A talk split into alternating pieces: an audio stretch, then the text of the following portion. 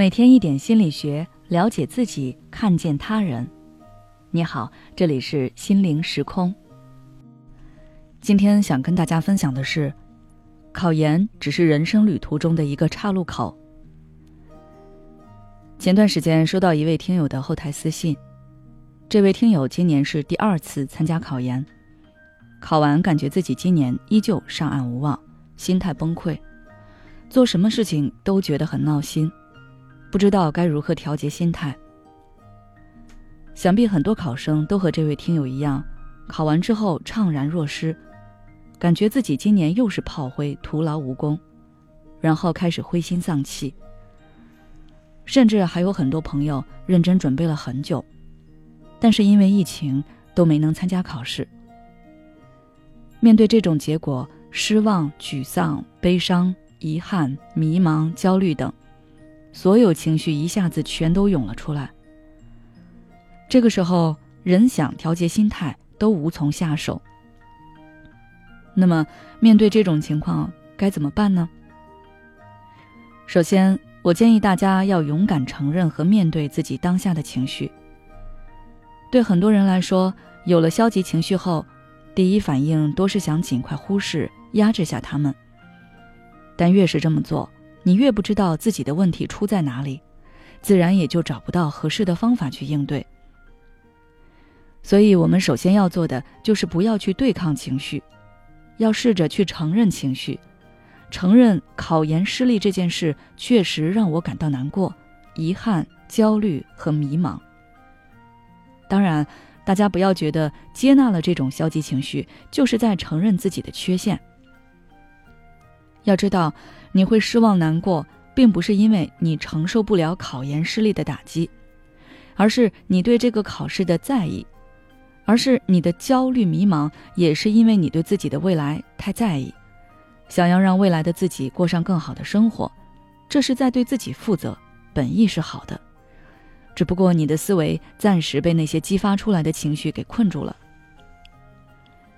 想要调节心态，你可以把困惑自己的事情都记录下来。同时，还可以写下自己的情绪发生了怎样的变化。为了应对这些情绪，你都采取了哪些行动？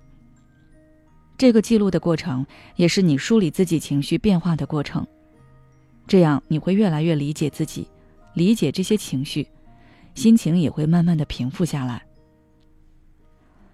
接着，你可以重新思考一下考研这件事对自己的意义，因为很多时候。我们的情绪和感受被不断搅动，并不简单是因为当下的环境对我们不利，还在于这份处境背后有我们赋予它的意义。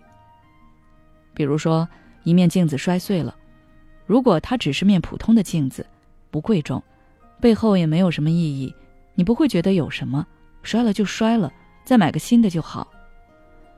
但如果这面镜子是你奶奶送给你的第一份礼物，你会觉得它意义非凡，代表着奶奶对你的爱。那么这面镜子摔碎了，你就会很难过、自责，认为没有存放好奶奶送给自己的礼物，辜负了奶奶的爱。考研也是一样，你附加给它的意义是怎样的，它就会怎样反过来影响你。所以，你不妨思索一下，考研对你来说到底意味着什么。是可以进入到更好的学校，找到更好的归属，还是能保证将来找工作更加顺利？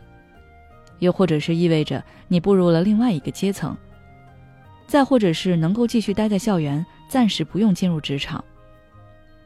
不管你的答案是怎样的，我相信你在整理答案的过程中，对自己的想法和感受都能够更加理解，甚至你在整理答案的过程中，可能会豁然开朗。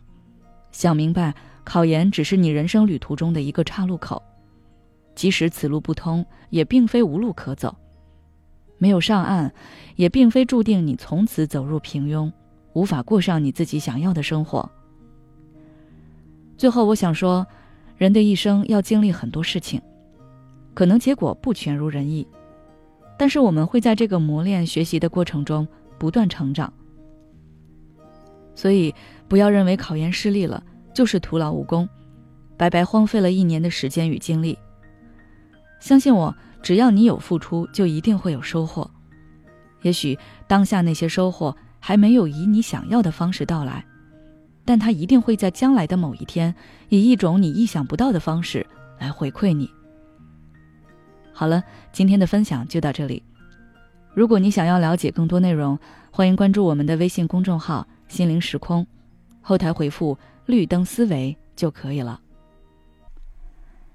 也许你有很多话想要倾诉，但是没有人听，或者愿意听的人却不懂你。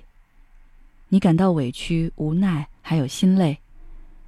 如果你想要改变自己的生活，那你可以微信关注我们的公众号“心灵时空”，回复“咨询”就可以体验十五分钟的心理清诊了。